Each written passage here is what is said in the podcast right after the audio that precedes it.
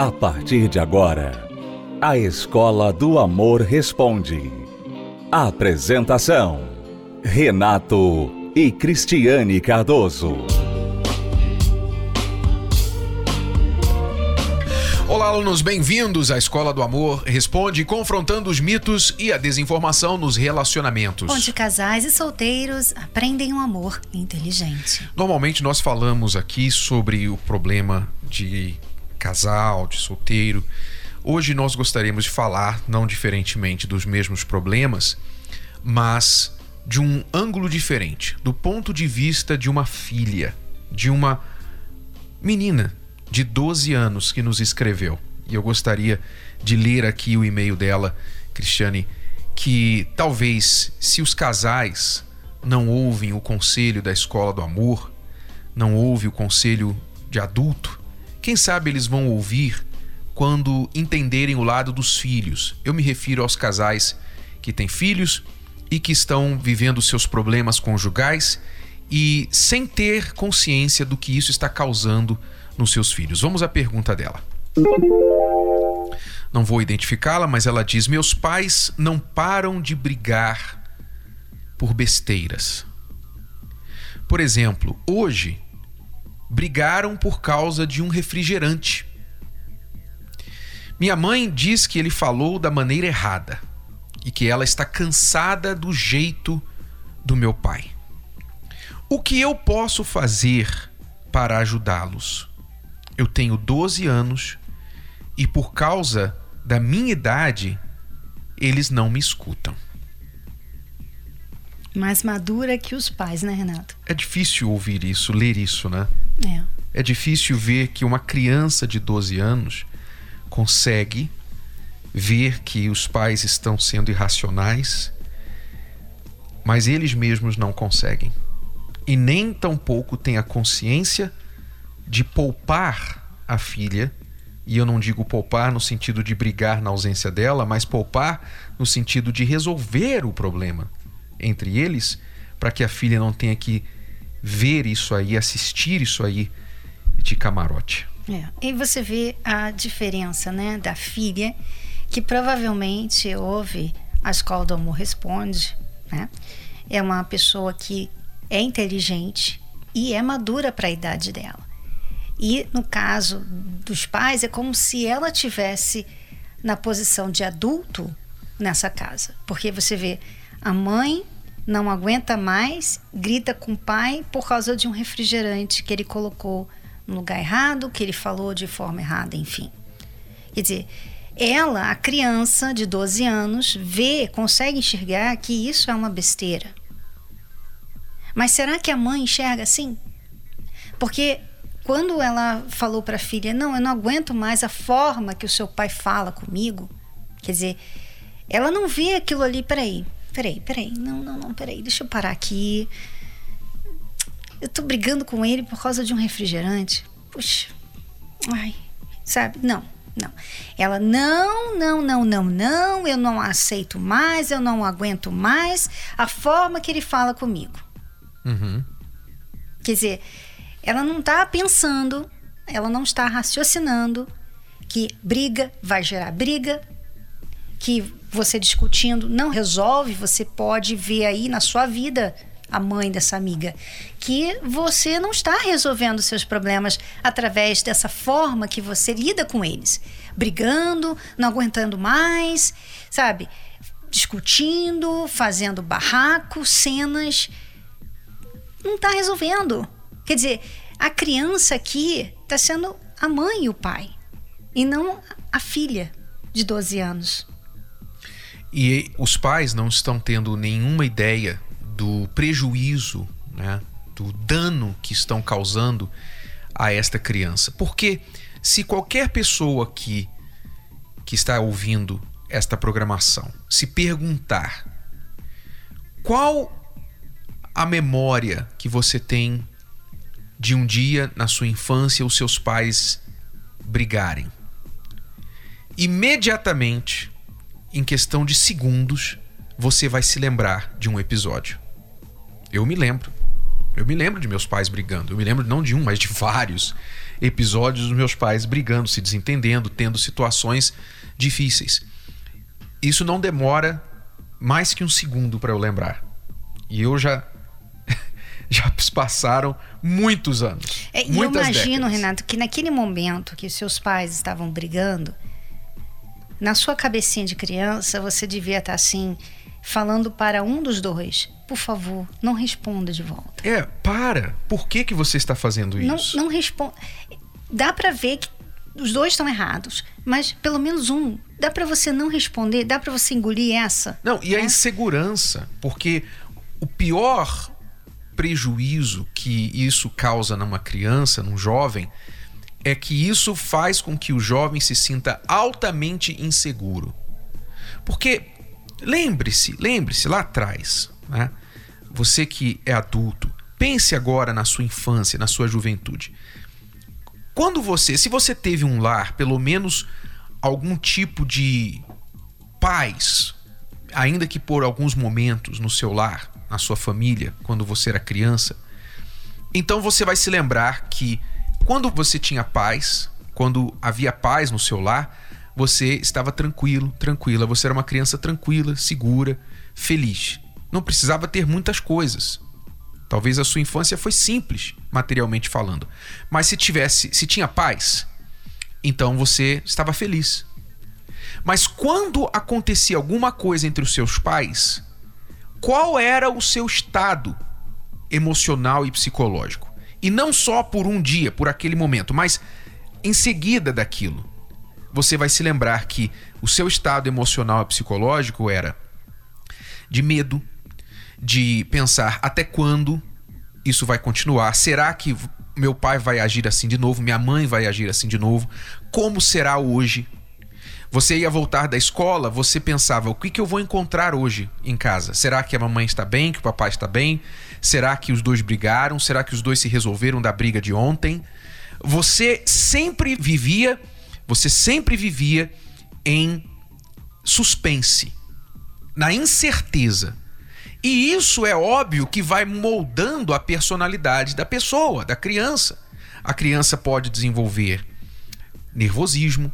Algumas crianças ficam nervosas, ficam agressivas, porque ela sente assim: eu não valho nada aqui, eu, eu sou um zero aqui à esquerda. Eles, eles fazem tudo isso não estão vendo, não estão me enxergando. Então muitas vezes o jovem começa a explodir. Ele começa a fazer coisas para chamar a atenção dos pais. E os pais acham que o jovem, o filho, está rebelde, está desobediente. Não é desobediência, não é rebeldia. É um grito de desespero. É, e, e outra coisa, Renato, a raiva também. Porque o jovem guarda aquela raiva. Ele está ali recebendo todo aquele ódio, aquela raiva, toda aquela discussão. Ele está recebendo aquilo também, sabe? E ele leva aquilo para a escola. Ele leva aquilo para a escola. E quando chega lá, ele desconta nos outros, das outras crianças, nos outros estudantes. Aí você entende por que há tanto bullying. Uhum. Muitas dessas crianças que têm esse comportamento com outras é porque estão descontando a raiva que têm, que trouxeram do lar, nas outras pessoas. E elas não podem descontar nos pais, então elas descontam nas crianças na escola. Muitos têm o temperamento alterado e outros têm o temperamento suprimido. Uhum. Quer dizer, ficam tímidos, ficam inseguros, ficam carentes. E aí você tem todas as perturbações decorrentes desse comportamento. Então, em resumo, o que nós queremos falar aqui, como resultado deste e-mail, desta menina, esta criança de 12 anos que escreveu para perguntar para nós o que, que ela pode fazer para ajudar os pais que ficam brigando o tempo todo por bobagem. O que a gente quer trazer à sua atenção, talvez você mãe, você pai, que tem filhos, é que você deveria pensar, se não no seu casamento, se não resolver o problema pelo casamento, pelo menos pelos seus filhos. Será que vocês podem E ter um pouquinho de consciência de que esse filho está sendo marcado por essas más situações e lá na frente isso vai afetá-lo na vida pessoal e também em relacionamentos? É, e saber também que essa filha E qualquer criança não pode resolver esse problema. Então, a única coisa que ela pode fazer, essa jovem de 12 anos, é orar pelos pais. É tudo que você pode fazer. Orar. Não tem mais nada que você possa fazer, infelizmente. Sabe? Então, a criança, às vezes o pai e a mãe falam assim: "Ah, você daqui uns anos você esquece isso. Eu passei por isso, você passa também, sabe? Eu sobrevivi, você tem que sobreviver também." E você não sabe que você é assim, desse jeito aí, briguenta, sabe? Autoritária, tudo isso aí, por causa dos pais, dos seus pais também que tiveram esse problema. Quer dizer, você vai jogar esse problema para sua filha, para seu filho também? Você vai deixá-los levar esse temperamento, esse comportamento, esse ódio, essa raiva toda? Eu diria, Cristiane, eu já vi muito isso eu diria que talvez esta criança pode ser o anjo que esse casal precisa. E que ela pode, sim, fazer alguma coisa além de orar. Você pode.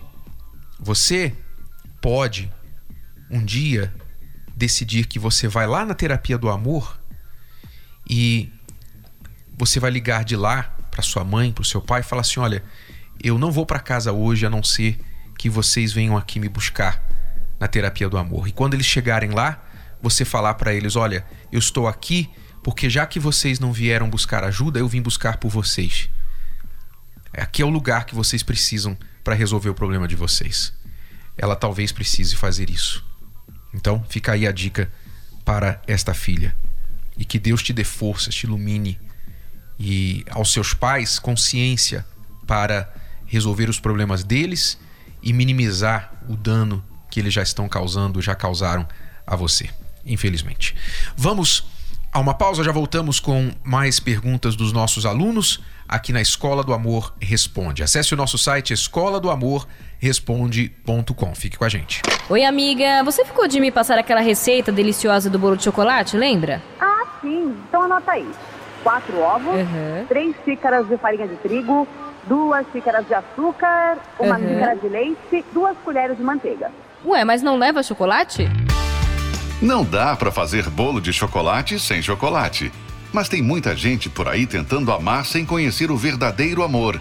Solidão, relacionamentos doentios e egoístas que só fazem sofrer. Casamentos que acabam em divórcio e descrença do amor. No livro 21 Dias que Mudarão Sua Vida, Renato Cardoso convida você a conhecer o segredo de quem é bem-sucedido no amor. Chega de receitas furadas, vá direto à fonte e descubra o que você precisa para viver um amor de verdade. 21 Dias que Mudarão Sua Vida. Um livro de Renato Cardoso. Adquira agora o seu no site casamentoblindado.com. Casamentoblindado.com.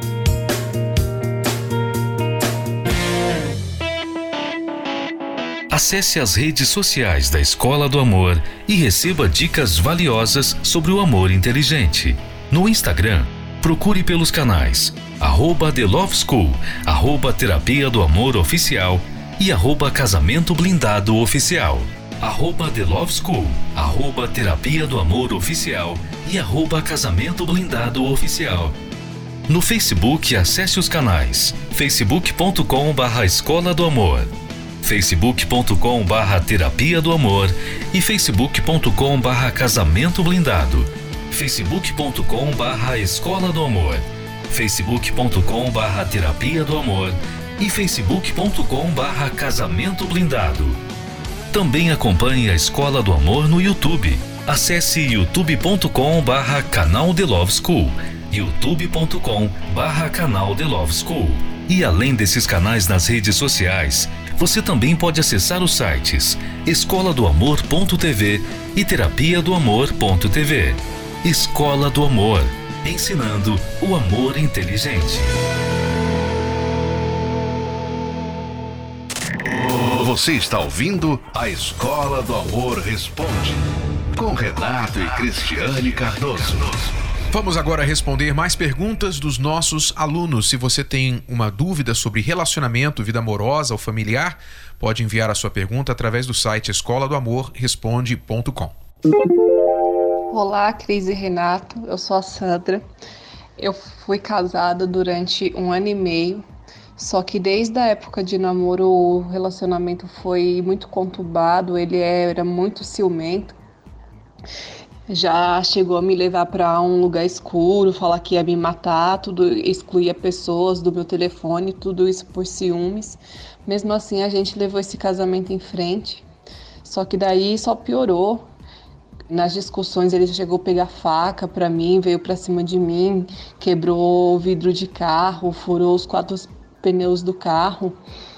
E mesmo assim, a gente ainda tentou, lutou, compramos uma casa juntos. Só que com um mês que a gente estava morando na casa, ele ficou com raiva porque ele e o meu irmão não se falam.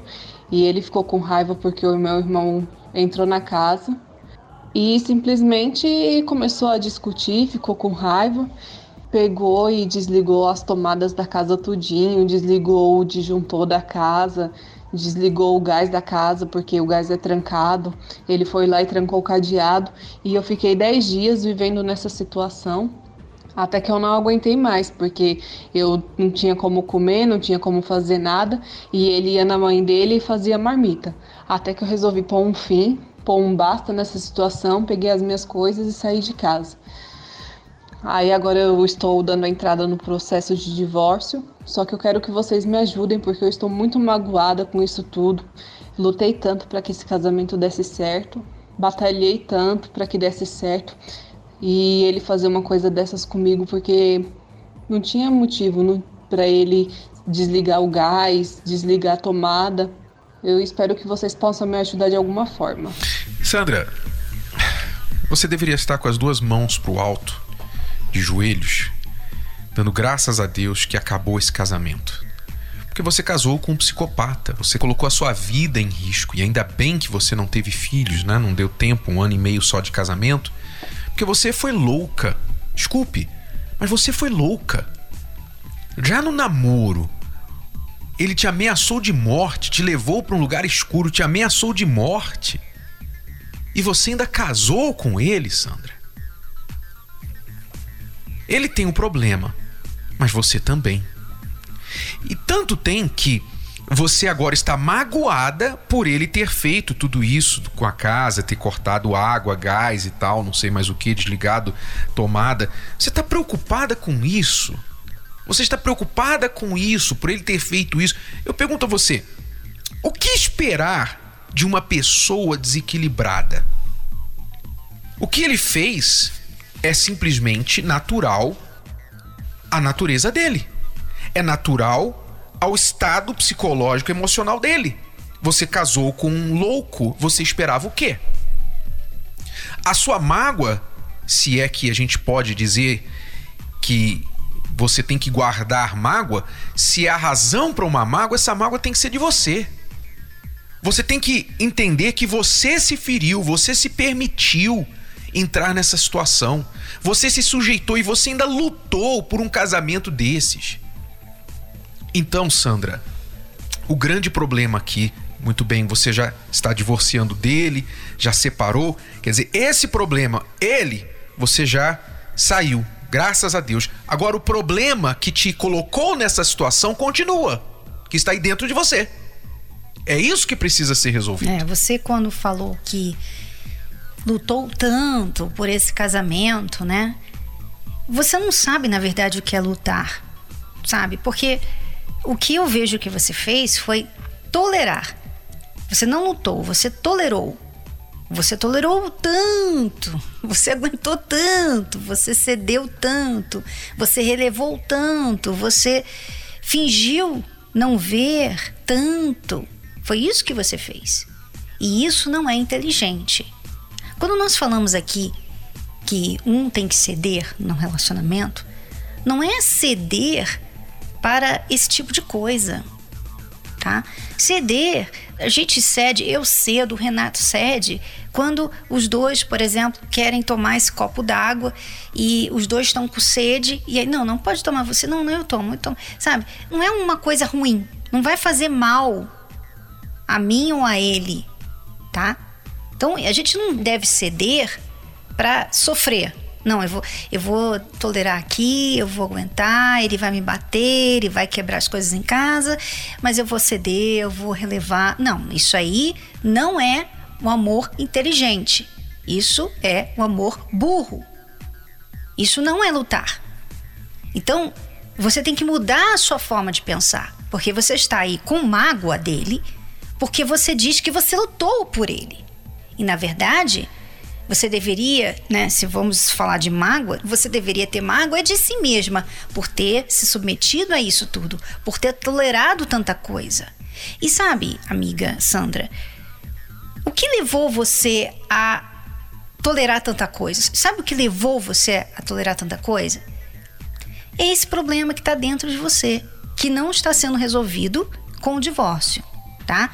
Tudo bem, divorcia dele, ele não está bem, ele não pode estar em nenhum relacionamento, inclusive você devia reportá-lo, tá? Denunciá-lo à polícia. Mas você tirando ele da equação, você continua com um problema.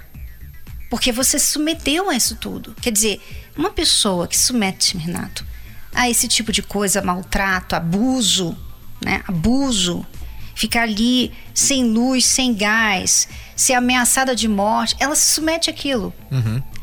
Ela tem um problema sério. E precisa ser tratada. Então, Sandra, agora que esse divórcio lá atrás, antes de você se casar, você já entrou nesse relacionamento com um problema.